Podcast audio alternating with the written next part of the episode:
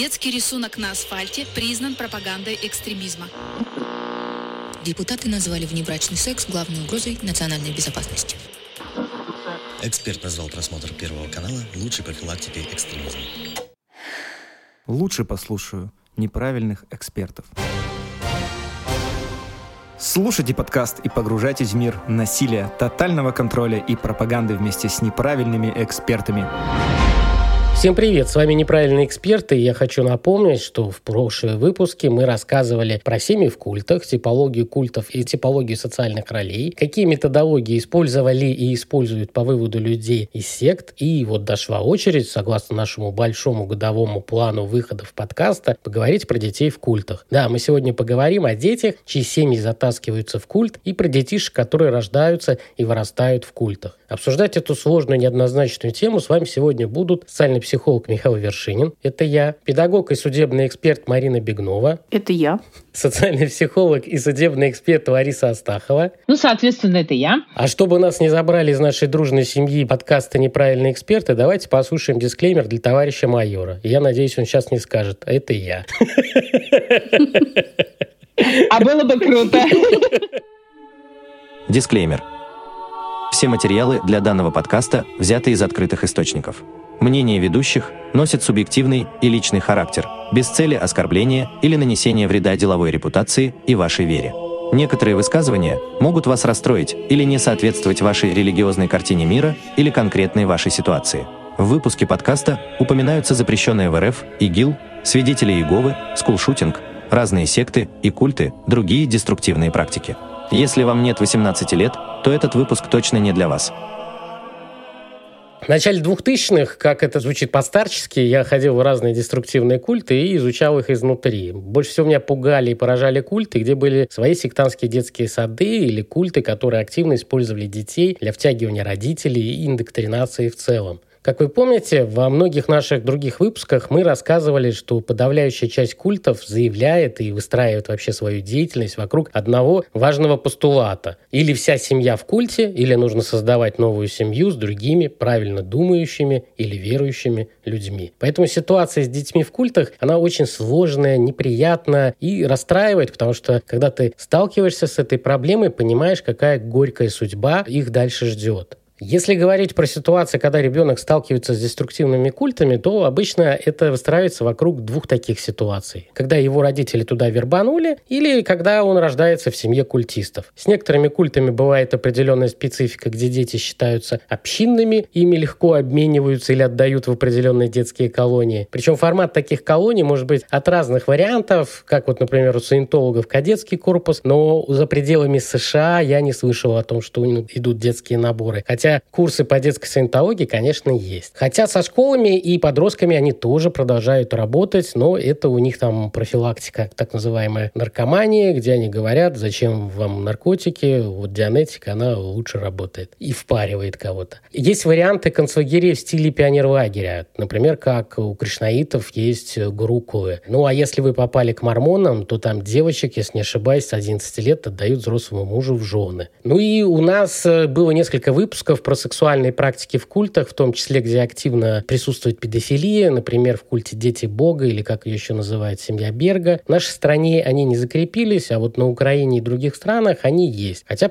происходит определенная трансформация, изменения в этом культе, но, думаю, сексуальное насилие – это часть их идеологии. Например, в Самаре, когда я сталкивался за свою практику с разными кейсами, один из них был, когда я выступал переводчиком с саентологического языка для детского психолога, которая работала по уголовному делу с 11-летними детьми, которых несколько лет воспитывали саентологи. И вот психолог, очень известный профессор, она просто не понимала, что они ей говорят, какой-то птичий язык новояз. И я пытался переводить и объяснять вообще, что дети имеют в виду. Хотя и дети, и мы говорили на русском языке. Михаил, это у нас один раз один следователь объяснил это, говорит, спасибо, благодаря словарям я теперь на их фене ботаю. Вот действительно, кроме шуток, действительно бывает нужно для разных культов составить своего рода словарь, по которому можно переводить. А дети, поскольку живут в этом словаре изначально, они не понимают, что им говорят люди извне. Да, это тоже один элемент контроля и удерживания людей внутри культов. И детей в том числе. Например, в психокульте Вайспринг есть подвиды детского Вайспринга, но они охотятся больше за разными сиротскими домами, то есть дети, которые содержатся за счет государства в социальной системе, и их силы могут загнать на определенные обучающие курсы Вайспринга. В свое время, опять в нашей Самаре, был один из крупнейших центров в стране сектор Эрихов, и у них был свой детсад. И я помню, как приходил, смотрел, как они завозили детей в колясках в картинную галерею, которую специально открыли для этих мамочек, и они заряжали детей каждый день по полтора часа у картины Рериха, чтобы те зарядились космической энергией и тибетской мистикой. В походах к запрещенным свидетелям Иеговы, которые уже несколько лет как запрещены в нашей стране как экстремистская организация, мои студенты-исследователи фиксировали детские новогодние выступления про Рождество Иисуса. Было достаточно смешно, потому что дети со сцены рассказывали про Иисуса, которого день рождения, про снег. Э, сейчас посмотрите за окном, родители, сейчас же идет снег, а он же был в Африке, какой же там снег? Это что нам, значит, наврали? И вот представьте, Иисус, у него день рождения, его все поздравляют, а он никого не звал в гости, он никого не приглашал поесть торт. И это тоже празднование Рождества, это вы навязываетесь и приходите на праздник без спроса. А когда детишки милые со сцены такую вещь говорят, это вдвойне как бы эффективно и лучше работает на родительскую аудиторию. Прям милота. В другом небольшом поселке, тоже под Самарой, были запрещенные свидетели Еговы, но тогда они еще не были под запретом. Они вербанули местного зауча школы, тут директора и нескольких учителей. Потом они прокачали детей, и под конец я уже общался с двумя-тремя домами в поселке, которые приехали в Самару и искали помощи. Они рассказывали, что они живут как в городе с инопланетянами. То есть буквально весь поселок контролируется свидетелями Еговыми и ходят на их мероприятия. Они вот остались два-три дома инакомыслящих, и им страшновато брата. Вот это хороший пример, когда детишки выступили троянскими конями по вербовке родителей. Ну и самым большим кейсом офлайновым у меня был э, так, как раз сектантский пионер-лагерь, где одна местная бизнес-империя в Самаре, которая находилась под контролем одного маленького культа малоизвестного, они купили пионер-лагерь, немного вложились в него, и разразился большой федеральный скандал, потому что оказалось, что детей специальные педагоги выводили по 30 человек голыми на улицу заряжаться энергией солнца. Скандал был громкий. Была даже передача у Малахова, разные федеральные медиа про это писали. Но вопросик порешали даже с погонами. Все замяли, никого не посадили и не оштрафовали. Уволили только этих двоих педагогов, а лагерь до сих пор принадлежит этой корпорации. Они где могли удалили все новости в интернете. И теперь у них это не школа, где выращивают новое поколение суперлюдей, как они планировали, а теперь они один из лучших детских лагерей, семейных кампусов с новым бассейном. Я думаю, в этом случае победило, что инвестиции надо отбивать. И я не слышал, и у меня нету никакой информации, что они продолжили там выращивать вот этих детей космоэнергетов. Сейчас якобы там только бизнес. Возвращаясь к судьбе детей в культах, она всегда отличается по гендерному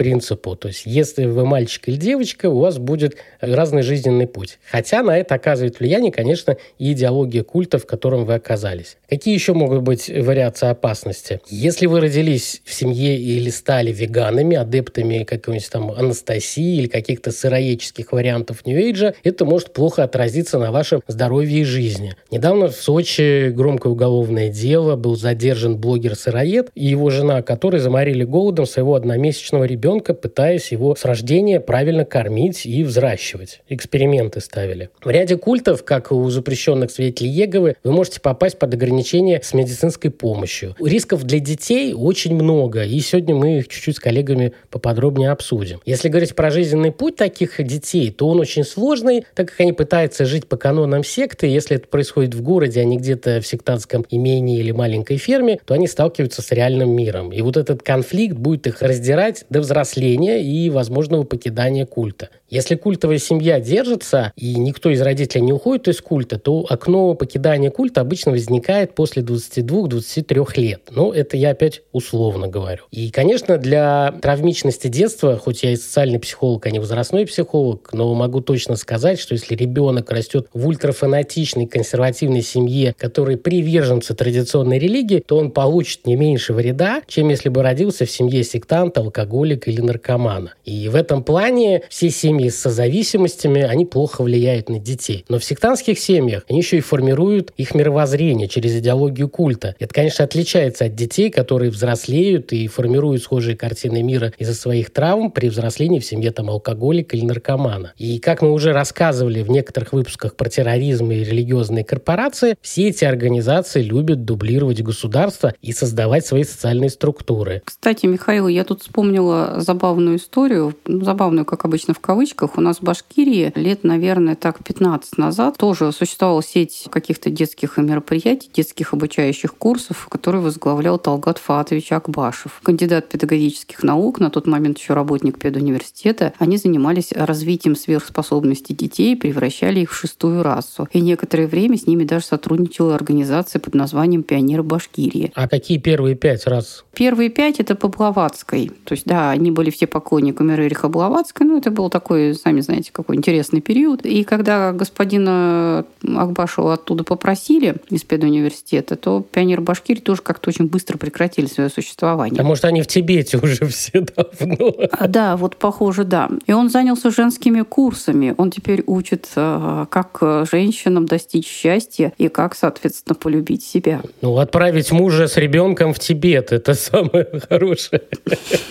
Ну, в татарстанских школах очень долго, например, э, практиковалась система закаливания по Иванову, и просто это массовое явление было. Я многократно от своих студентов слышала, что в младших классах они ходили, в чем мать родила, обливаться на морозе водой. Причем это как, если мои студенты, то, соответственно, это понятно, что это были уже даже дети, даже не 90-х, но нулевых, и, соответственно, практика какое-то время была. Никого не смущало, что имеется достаточно обширная религиоведческая аналитика по этому поводу. Ну вот факт остается фактом. Практиковали. Ну, я с Акбашевым тоже помню. По-моему, 2006-2008 что-то такое вот в этом духе было в этот период. Может, даже позже чуть. То есть это вполне себе такое уже время каких-то определенных ограничений, но все еще большой свободы в головах. Да, как правильно заметил не так давно Михаил, но я перебил его мысль. Действительно, религиозные организации и террористические организации, они очень любят создавать дублирующие организации, как всякие закрытые от влияния общества структуры. Они, естественно, стремятся воссоздать и систему воспитания своих последователей. Несомненно, конечно, что при наличии типологического сходства, вызванного как целью противостояния обществу, так и задачами вербовка и удержания в группе ее членов, индоктринация, отказ от контактов с внешним миром, минимизация возможности освобождения, мы можем наблюдать в отношении к детям несколько различные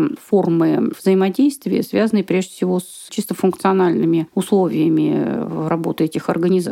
Для террористических организаций будет первичная готовность к кратковременным и разрушительным усилиям от терактов до самопожертвования. Даже если речь идет о спящей ячейке, в любом случае террористическая организация предполагает, что итогом ее деятельности станет открытое противостояние обществу и его, соответственно, правоохранительным структурам. Поэтому этот момент ведет, конечно, к усилению конспирации среди рядовых членов группы, поэтому дети в большинстве случаев не очень хорошо осведомлены об идеологии организации, и индоктринация сводится в основном к предельной идеологизации по отношению к внешнему миру. То есть они знают, что люди, которые находятся за пределами организации, плохие, но почему и как, в общем и целом, это не есть как бы такая основная задача информирования о вероучении организации. Специалисты по реабилитации отмечают, что дети в террористических организациях, так же как и в культах, подвергаются насилию физическому, психологическому, ограничены в питании, но в большинстве случаев не по культовым соображениям, а исключительно из-за проблем практического чисто свойства, в том числе отсутствия денег, не получают знаний об окружающем мире за пределами идеологии культа. Но, в принципе, в большинстве террористических организаций, ну, в которых пребывают их родители, очень многое зависит от условий, в которых они живут. То есть, если они находятся в виде спящей законсервированной ячейки или занимаются чисто распространением учения, то в большинстве случаев дети, даже если оба родителя вовлечены в деятельность организации, они с этой организацией практически не контактируют. Ребенок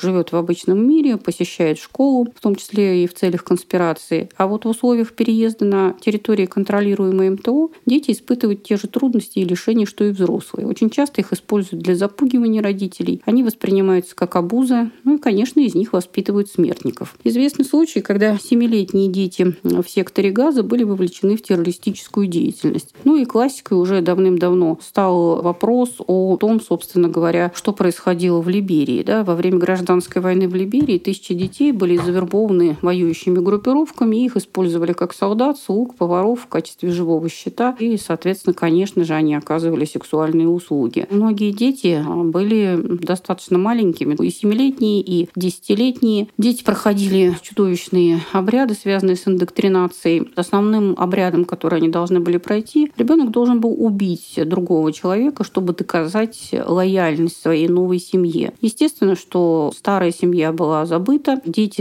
были, ну, фактически это, знаете, напоминало чем-то систему средневековой Турции с воспитанием янычар. Детям внушалось, что их новая семья – это, соответственно, воинская группировка, к которой они принадлежат. И до сих пор психологи очень активно спорят а, о том, на самом деле дети воспринимали это как реальность, или же многие из них думали, что это игра. Но сразу отметим, что версия с игрой на самом деле не выдерживает никакой критики. Большинство детей, которые побывали в руках либерийцев, они очень хорошо себе а, все-таки представляли, а, что происходит. И для многих из них это ну, действительно жуткая трагедия. Они по-прежнему мучаются от чувства вины, и они не готовы к жизни в обществе, потому что те испытания и те ужасные события, через которые они прошли, те ужасные действия, которые они делали сами, они на самом деле оставили огромный след в их памяти и очень сильно затрудняют сегодняшнее существование. Но вот эти обряды убийства, они активно практикуются сейчас в МС-13 и подобные латиноамериканских бандах на территории США. Там обряд инициации либо связан с избиением, когда ты должен выдержать, когда тебя там лупит одновременно несколько старших, либо тебе дают задание кого кого-то убить, и это тоже обряд инициации. В моей любимой Палестине экономика инвестиций, вложения в различные семьи привел к тому, что там есть семьи, которые профессионально выращивают шахидов и своих детей. Потому что им там за удачного шахида платят 50-60 тысяч долларов, это им хватает на несколько лет безбедной жизни. Они заводят 13-15 детей и потихонечку из них готовят шахидов, с детства их обучая, ну, что твоя жизнь не так важна, чем жизнь врага. Похожие же вещи то, что мы видели в Афганистане и в, там, где э, талибы еще до прихода американцев спокойно там покупали детей за там ботинки и буханку хлеба. Дети шли спокойно в их молодежные группы. А если мы говорим про запрещенную террористическую организацию ИГИЛ, у них вообще был специалитет – это дети-сироты. Они приезжали в эти лагеря беженцев и просто скупали огромное количество вот эти знаменитые фотографии с львятами халифата, где они используют использовали свои медиаобработки детей, которые участвовали в массовых казнях так называемых неверных врагов. Это были дети-сироты, для которых жизнь изменилась в лучшую сторону, потому что они в этих лагерях беженцев, как сироты никому не нужны, получали огромное количество давления, вреда и всего остального. И вот я как раз хотел спросить, Ларис, а вот эксплуатация и воспитание детей в культах, там же очень много всякой грязи. Давай расскажем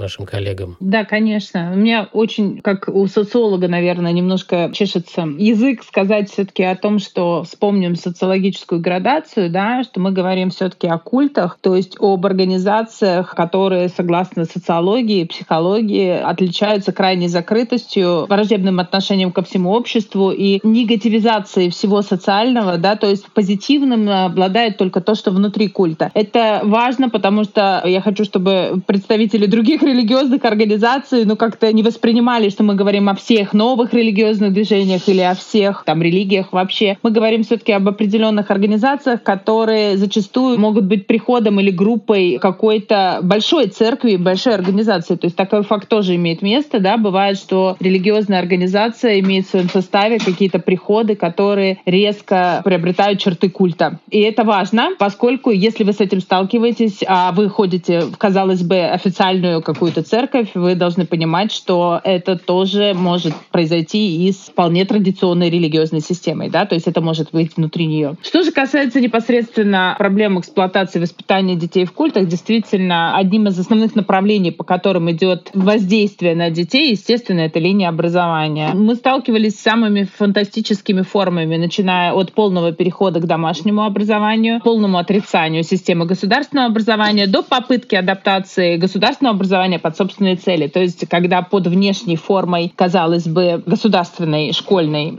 системы, да, то есть школа, принадлежащая к системе, прошла соответствующее лицензирование, аккредитацию и так далее, но де-факто внутри нее чаще всего насаждается совсем другая система. Школа быстро теряет эту самую аккредитацию, лицензирование, но она продолжает функционировать уже теперь как религиозная школа внутренняя для какой-то организации. Понятно, зачем это надо. Во-первых, это максимально глубокое воспитание детей в соответствующих нормативных системах и соответствующих нормативных координатах. То есть мы перестраиваем ребенка. Весь социализационный рост не идет в русле необходимых обществу, он идет в русле необходимым самому культу. Да? То есть зачем ребенку, если организация, например, апокалиптического типа, зачем настраивать человека на жизнь в обществе, если он должен жить в новом мире и в новом обществе? Соответственно, ему будут даваться в этой школе те навыки и те принципы, которые будут нужны в новой системе. Вообще, прежде всего, я хочу отметить, что для многих культов дети вообще не являются желанной формой. Это реально побочный продукт тела. То есть это ситуация, когда организация и не предполагает вообще появление ребенка, но если уж так случилось, и он появился, его надо как-то воспитать, поэтому ему создается некая система воспитания и соответственного привлечения к работе и к нуждам культа для того, чтобы человек в этом культе, пусть маленький человек, пусть новорожденный там, да, зачастую, но чтобы он дал нужный результат, да, то есть на него можно получить денежку от государства, это как самый минимум, ну и, соответственно, как максимум он создает определенный социально благоприятный образ, вплоть до того, что благодаря ему можно действительно вербовать новых последователей как вариант. В принципе, чаще всего мы сталкиваемся с тем, что образование у нас вроде как гарантировано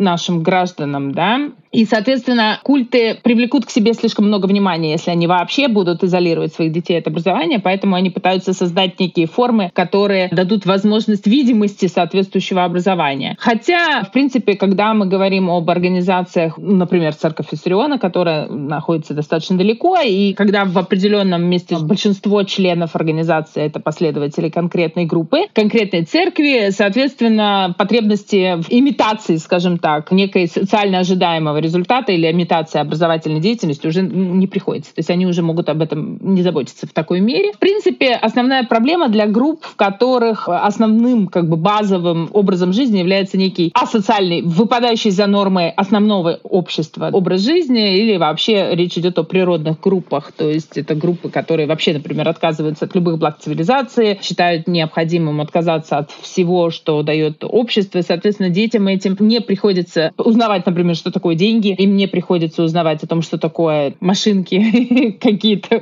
другие такие особые какие-то там, дроны или какие-то другие технические приборы, да, дети этому не обучаются. В принципе, проблема бывает зачастую в том, что дети эти испытывают серьезные проблемы еще до рождения. У меня были на экспертизе организации, где различными физическими упражнениями женщина де-факто стремилась изгнать плод до факта рождения. То есть под видом природных манипуляций, то есть полезных для матери, де-факто проводились процедуры, приводящие к потере чаще всего. Детей выживали сильнейшие в буквальном смысле слова. Потом эти дети содержались в неком детском саду, э, о котором никто ничего особо не знал. Женщина, по сути, не взаимодействовала со своим ребенком, потому что она служила своему учителю, а дети жили сами по себе. Ну, кстати говоря, по поводу ограничения питания, дети в данном случае обычно обеспечивались одной шоколадкой в день. Вот это режим питания был был такой. Мамы в период вхождения в организацию съедали один доширак в день. Это был необходимая такая диета была для похудения, для того, чтобы она приобрела красивую форму. Потом как бы там уже женщина становилась вегетарианкой, у нее становились определенный режим питания, но до этого момента вот так. Удивительно, что детей кормили сладостями. Вот я иногда рассказываю про испанскую школу научную, когда они рассматривают и психологическое насилие в семье как под вид культового, когда э, нету какой-то религиозной или там какой-то деноминации, когда в семье кто-то психически нездоровый устраивает маленький восьмой рейх, это назовем это так. Хорошим здесь примером, как раз в том числе, Ларис, про то, что ты говоришь, это семья Тепляковых, которые затащили восьмилетнюю девочку в МГУ, чтобы она училась на психфаке, устроили из этого шоу, и я боюсь, на самом деле у девочки будут ну, проблемы психологического характера в дальнейшем, потому что ее протащили через эти суды, через конфликты, и ей все равно придется когда-то поступать, но самое главное, что только за деньги, потому что право без бесплатного обучения она потеряла. Ну, это вообще действительно очень важно понимать. Опять-таки о том, о чем я говорила, что родительские эксперименты, к сожалению, это не только прерогатива культов. Да? С этим мы можем столкнуться каждый день. Например, одна ситуация — это когда в культе одном, по которому я делала экспертизу, была практика не кормить ребенка первые сколько-то там часов или суток даже для того, чтобы выявить, насколько качественная оболочка у души в этом воплощении. И если как бы ребенок умирал, то говорилось, ну ничего страшного, он сейчас реинкарнируется, он снова придет к вам, но в более хорошей форме. Ну, как бы у врачей, естественно, был большой вопрос, а вы уверены, что от большого количества родов женщина, питающаяся весьма ограниченно, сможет следующего ребенка родить более крепкого? Ну, просто технически, да, есть проблемы с этим, но у них этот вопрос почему-то не возникает. Снижение критического мышления тут налицо. Но парадокс заключается в том, что я столкнулась с таким же экспериментом и в обыденной жизни, когда женщина, а, являющаяся сторонницей природного, это не культ, это просто речь идет о том, что у каждой матери, у каждого ребенка вдоволь естественных веществ для выживания. И, соответственно, она считала, например, что ребенка не надо поить, потому что в молоке есть все. И ребенок чуть не погиб от обезвоживания. То есть просто молоко оказалось очень жирным, и ребенку просто банально не хватило воды, у него начались проблемы со здоровьем. И два ребенка, один от культа, один вот от такой мамы, попали рядом в больницу в одну реанимацию. Почему я об этом и знаю. Э,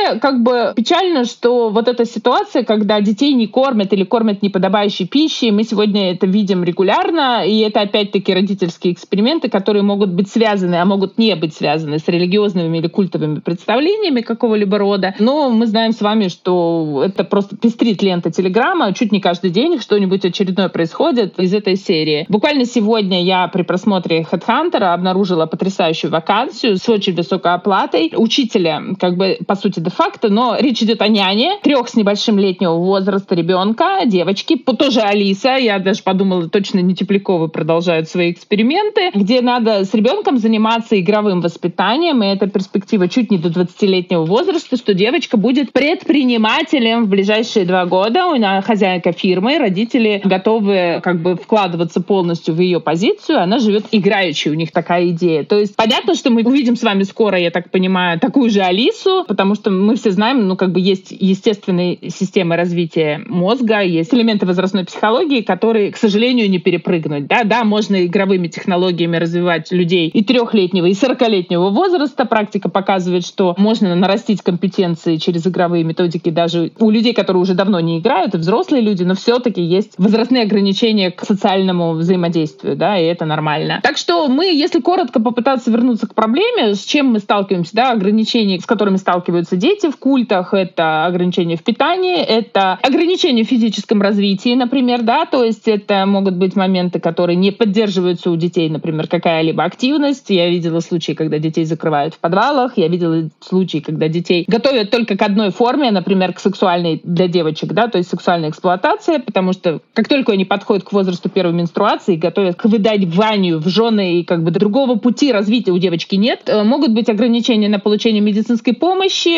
Э, в данном случае я имею в виду не только прививки, а и банальные ситуации, связанные с естественными детскими травмами, э, повреждениями, когда детей просто не пускают к врачу. Могут быть проблемы, связанные с исправлением физических недостатков, косметические недостатки, то есть считается, что это все, ты такой какой-то есть, и не надо это все исправлять, хотя сегодня медицина может это исправить. А, есть проблемы, связанные с социальным развитием, с интеллектуальным развитием, как раз с представлениями о мире. Ну, предположим, в той же школе последователь Виссариона, например, очень специфическая схема подачи информации, и она кардинально отличается тоже естествознание от того, что дается в обычной школе. И это понятно. Дети как бы учатся, по сути, в другой системе координат. Ну и, наконец, зачастую одна из самых больших проблем, я думаю, мы этого коснемся в какой-то другой программе отдельно, касается особенно э, детей-лидеров э, культов, поскольку эмоциональные проблемы у детей часто бывают, э, связанные с тем, что у них это сильнее всего выражается, поскольку глава культа принадлежит культу, но не своим детям, и зачастую эмоционального взаимодействия э, полноценного они не имеют. У них есть проблемы, связанные с эмоциональными связями, социальными связями. Но и одна из самых распространенных проблем — это проблема вообще связанная с тем, что дети, как это в Великую Отечественную войну говорили, лучшие шпионы — это дети, да, разведчики. Ну вот здесь примерно та же история. Ребенка зачастую взрослые не воспринимают воспринимает как потребители информации или то, что он это увидит и как-то может передать. И это часто используется в культах как способ передачи информации о том, что происходит за стенкой в ближайшее время. Поэтому проблема детей в культах, она, естественно, закрепляется как раз системами воспитания, образования и передачи данных. Я хотела бы еще одну вещь заострить. Господа, у нас с вами по закону любая религия — это сообщество совершеннолетних граждан. То есть у нас де-факто дети, они еще и юридически в очень странной ситуации находятся. Они не могут быть членами культа, если говорить о законе. Они не могут быть членами религиозной группы. И на них вообще-то как бы распространяется защита от религии, но в реальности этой защиты нет, поскольку родители имеют право передавать ту религиозную практику, которую практикуют сами, и, соответственно, дети подпадают вот в этот замкнутый круг. С одной стороны, они не члены религии, но с другой стороны, они совершенно точно члены этой религиозной системы. И получается, что с неокрепшими умами они попадают в самые глубины самые страшные формы могут перенять, которых вроде как взрослые зачастую не замечают. А если не слушают родителей, то попадут в ад. О, это да. К сожалению, мы знаем, чем это кончается. Вот один из самых печальных для меня случаев э, в Екатеринбурге, когда ребенка изгоняли демона розгами, и это закончилось смертью ребенка. Для меня такие случаи самые печальные, пожалуй, и они как раз подтверждают, что, к сожалению, в культ может превратиться даже самый безобидный приход. Марина, что еще вы можете сказать по этому вопросу? Ну, на самом деле, вот знаете, проблема с травмами, которые дети получили в рамках, так сказать, воспитания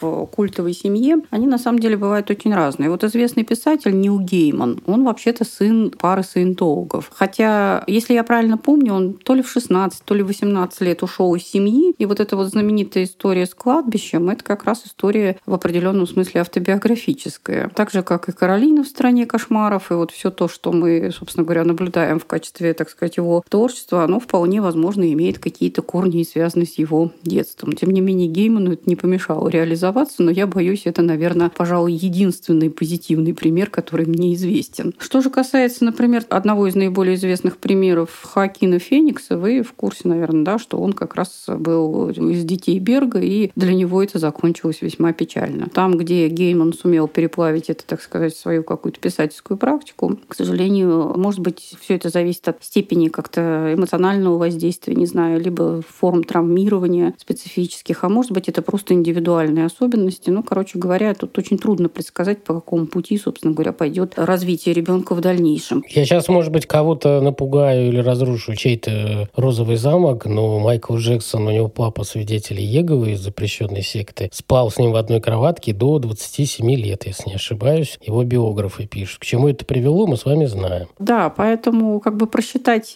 риски в этой ситуации достаточно сложно, но тем не менее вполне возможно. Кстати, имейте в виду, дамы и господа, что одной из долговременных проблем для тех, кто был воспитан именно в культовой семье, в каких-то культовых практиках, является невозможность, собственно говоря, добиться справедливости для себя. Ну, в частности, вот тот классический процесс, который шел, например, против детей Берга в Великобритании, в рамках его было якобы доказано английским правосудием, что никакого насилия над детьми не было. И этот случай очень часто используют в качестве доказательства того, что о культах распространяют неправду, вот британское правосудие доказало. Но лично мне эта история напоминает что-то из серии британские ученые там договорили, доказывали. Плюс так. мы знаем, что в Британии была война религиоведов, и религиоведы, которые топили за культы, там победили. Поэтому я думаю, там в экспертизах могли бы написать, это не педофилия, это просто любовь к детям. Ну, а если, кстати, вспомнить классическую, сейчас отказ от э, разного рода иностранноязычных аналогов, да, мы вот как раз вчера обсуждали о том, что теперь, если переводить слово педофил э, буквально, то мы вынуждены будем его так и называть. К сожалению, это вторая сторона вот этой медали, что в экспертизе могут потребовать перевести термин. Да, и тут еще появилась одна неприятная проблема, которая, наверное, заслуживает отдельного обсуждения. Вот буквально недавно, в течение двух лет, в Башкортостане и Татарстане накрыли несколько подпольных школ для детей-мигрантов. Значит, родители, приехавшие из э, стран бывшего СССР, скидываются, нанимают подпольного учителя, э, какое-то помещение в религиозной ли организации или просто отдельное. Вот, и там, значит, оставляют детей, сами работают, а дети постигают, так сказать, шариатские науки, иногда и не очень шариатские. Все это сопровождается высокой степенью насилия и, соответственно, конечно же, другими проблемами. То есть, по сути, мы здесь имеем имеем дело, в общем-то, не с культом, а с практикой внутри традиционных религий, но вот она отягощена такими специфическими моментами. С другой стороны, например, в том же самом Татарстане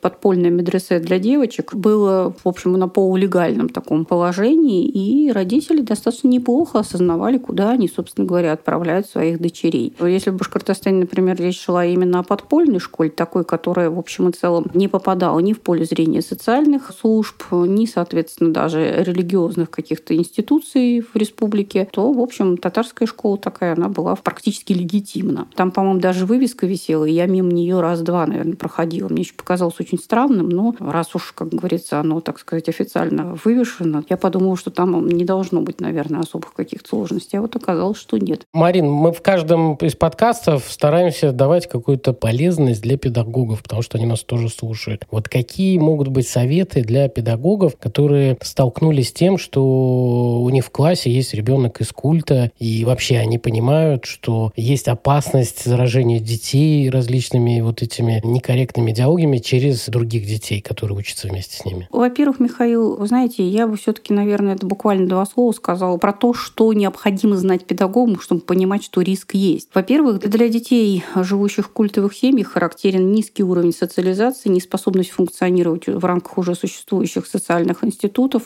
вписываться в них. И эти вещи очень ярко проявляются в школьный период жизни. Высокие риски невозможности создать собственную семью в силу отсутствия какой-то приемлемой родительской модели. Очень высок риск эмоциональной зависимости, стремление переложить выбор и ответственность на другого человека. И, соответственно, это все может сопровождаться очень высоким уровнем психологического насилия со стороны одноклассников, что, естественно, может привести к и другим неприятным процессам. Ну, в частности, вот опять же, в Башкортостане был такой случай, когда молодой человек учился в обычной школе, мама у него была, если я правильно помню, свидетелем Иеговы, и в итоге он, значит, благодаря травле со стороны одноклассников пришел в школу с коктейлем Молотова и холодным оружием и нанес травмы учительнице, попытался поджечь школу. Вот это, в общем, квалифицировали как скулшутинг, но в целом в основе этих действий лежала явно банальная травля, в том числе сопряженная с эмоциональными рисками, связанными как раз с воспитанием в неполной культовой семье. Отметим также, что большой проблемой для школы могут стать в этой ситуации родители, потому что нередко в различных новых религиозных движениях предъявляются очень специфические требования к тому, что можно и что нельзя делать, и это влечет за собой такие же специфические требования по отношению к образовательному учреждению. Но, в частности, во время ковид-эпидемии были многочисленные отказы родителей от измерения температуры, от прививок, были какие-то отказы от возможности пользоваться онлайн-образованием. В частности, там у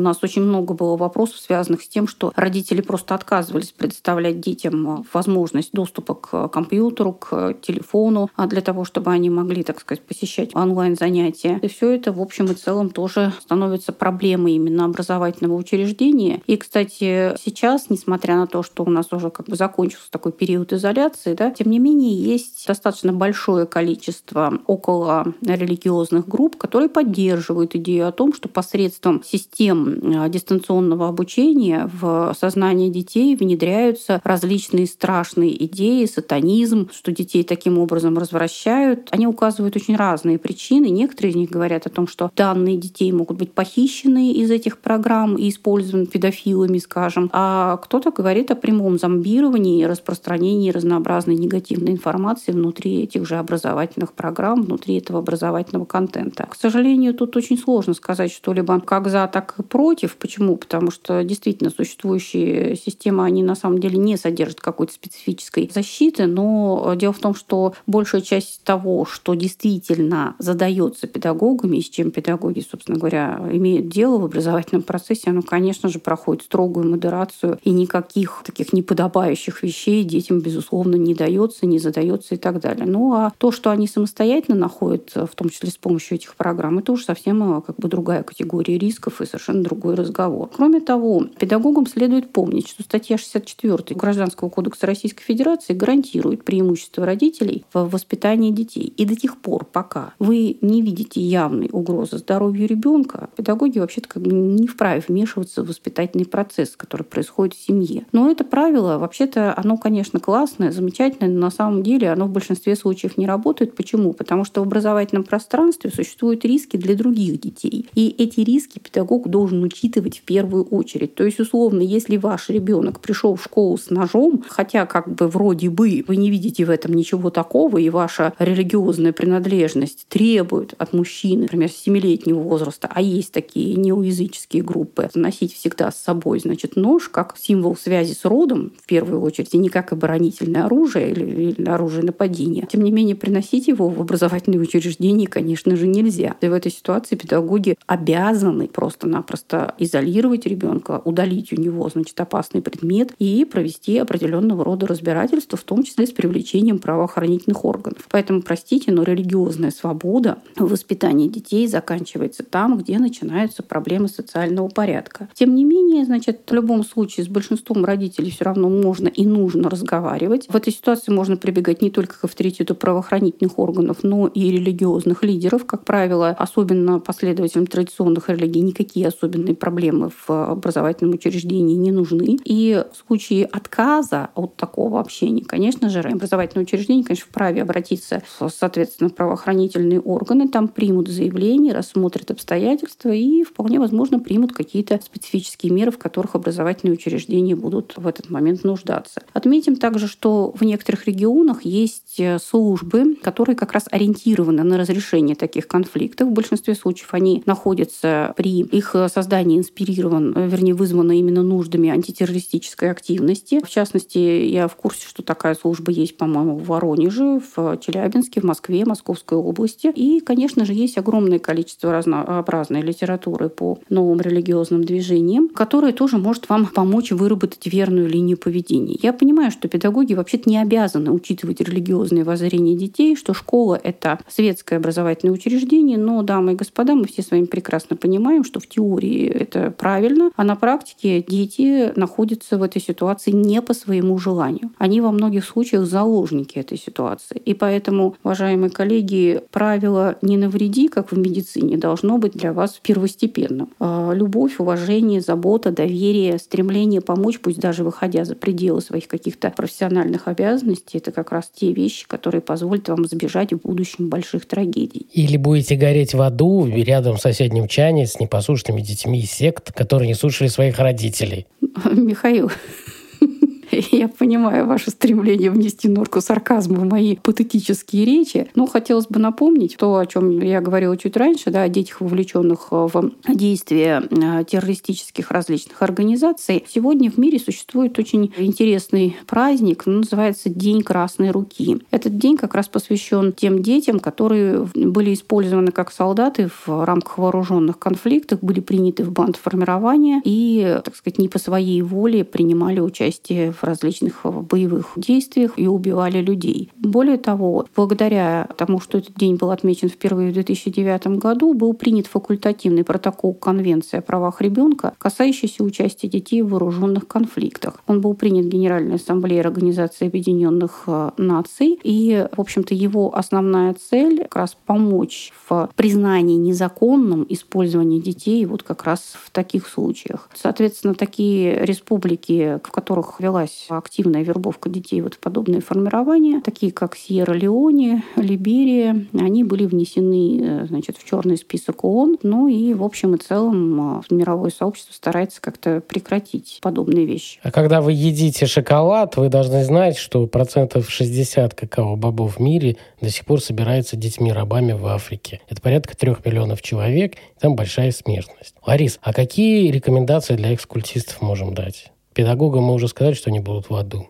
В целом, на самом деле, достаточно сложно было бы сказать для экскультистов, какой опыт был бы идеален для того, чтобы социализироваться максимально эффективно. Я могла бы сказать, что на самом деле самый лучший способ и самое лучшее правило у нас пришло из богословия, да, слов с приставкой «не». Посмотрите только, в чем вы жили, и вы поймете, чего делать не надо. Не надо безоглядно доверять авторитетам. Не надо считать, что кто-то придет и четко скажет, что вам делать. К сожалению, нужно начать начать учиться вырабатывать собственную критическую позицию. Нельзя не иметь собственного мнения. Действительно, вы должны четко понимать, что для вас важно, что для вас лучше, и, соответственно, стараться настаивать на собственной позиции. Нельзя, естественно, пометуя о том, в чем они жили сами, ни в коем случае нельзя отказывать в любви и поддержке своим детям. Это, наверное, самое важное правило, которое зачастую мы его теряем, именно потому что мы сами недополучали каких-то аспектов в жизни при социализации, и нам приходится учиться во взрослом возрасте тому, как проявлять свою любовь, как проявлять свою заботу, как показать, что кто-то для нас значим. Нельзя ни в коей мере как бы игнорировать доверие своих детей. Да? Вот этот аспект игнорирования, он может очень болезненно ударить потом по вашим же детям. Слушайте своих детей, слушайте своих близких, попытайтесь наладить социальные связи, понять, что они могут быть очень крепки и без догматических каких-то религиозных представлений, без потенциальных террористических финалов и так далее. Э, на самом деле люди ждут общения с вами. Ваши дети очень вас нуждаются, и очень важно не обмануть их доверие и действительно поддержать своих детей, и быть их действительно героем. Не гуру, но авторитетом. Не обязательно родителю быть богом, да, но очень важно, чтобы он действительно был авторитетом и спасителем для них в хорошем смысле этого слова. То есть здесь очень важно помнить о том, что не хватало вам, и попытаться дать это своим близким, я бы так сказала. А еще мы подготовили, как всегда, небольшой набор книг, которые мы рекомендуем, хотя на самом деле книг по этой теме на русском языке достаточно мало. Мы уже рассказывали про книгу Анны Сандермоен «Секта в доме моей бабушки», где она рассказывает определенную жизненную реальную историю взросления в семье, где есть культовая идеология. Есть интересная книга Джона Кракауэра под знаменем «Рая. Шокирующая история жестокой веры мормонов», где описывается вообще все это движение и религиозные секты, ее особенности, в том числе связанные с детьми. Классическая книга Даниэла Навара «Не кричите на детей. Как разрешать конфликты с детьми. Делать так, чтобы они вас слушали». И достаточно необычная и редкая книга Весты Спиваковской «Громче, чем тишина». Первая в России книга о семейном киднеппинге. И это не совсем про секты, это про неправильные разводы родителей, когда они делят детей и похищают их. А какие-то там мать или отец пытается вернуть ребенка, которого увезли силой. Знаете, я, как обычно, влезу со своим мусульманским компонентом. Меня, видимо, жизнь в двух мусульманских регионах не отпускает. Я бы, наверное, еще рекомендовала тем, кто интересуется проблемами детей, которые выросли в культовых семьях, почитать книгу с таким названием. Ее написала Мария Малиева. Значит, называется она «Письма папам». Это истории девушек из обычных, в общем-то, наверное, мусульманских семей, которые пишут своим отцам то, что они не успели, не смогли сказать им, так сказать, в лицо. Некоторые обращаются к отцам, которые уже умерли. Некоторые истории вполне себе аналогичны культовым практикам, в том числе с практиками семейного насилия, раннего замужества, каких-то значит, требований, предъявляемых в рамках, так сказать, чести рода. И на самом деле она, эта книга очень эмоционально тяжелая, но она очень полезная для того, чтобы люди могли понять, как воспринимают то, что делают э, взрослые, именно сами дети, какими глазами они на это смотрят, какие воспоминания остаются от детства, сопряженного в определенной степени с эмоциональным насилием. Там есть и светлые письма, в которых, тем не менее, отмечается один очень интересный момент. Вот одна из девушек прямо так и пишет, что я крайне благодарна своему отцу, потому что он был нетипичным отцом для нашего региона. Он вел себя со мной совершенно иначе, чем отцы моих подруг. В общем и целом это проблема взаимодействия между детьми и родителями из жестко религиозных семей, не только культовых, она, безусловно, на сегодняшний день существует. И, к большому сожалению, у нас нет службы, которая могла бы эффективно и качественно решать эти конфликты на, так сказать, постоянном уровне. Есть какие-то эпизодические усилия в ряде регионов, связанные в основном именно с тем, что просто есть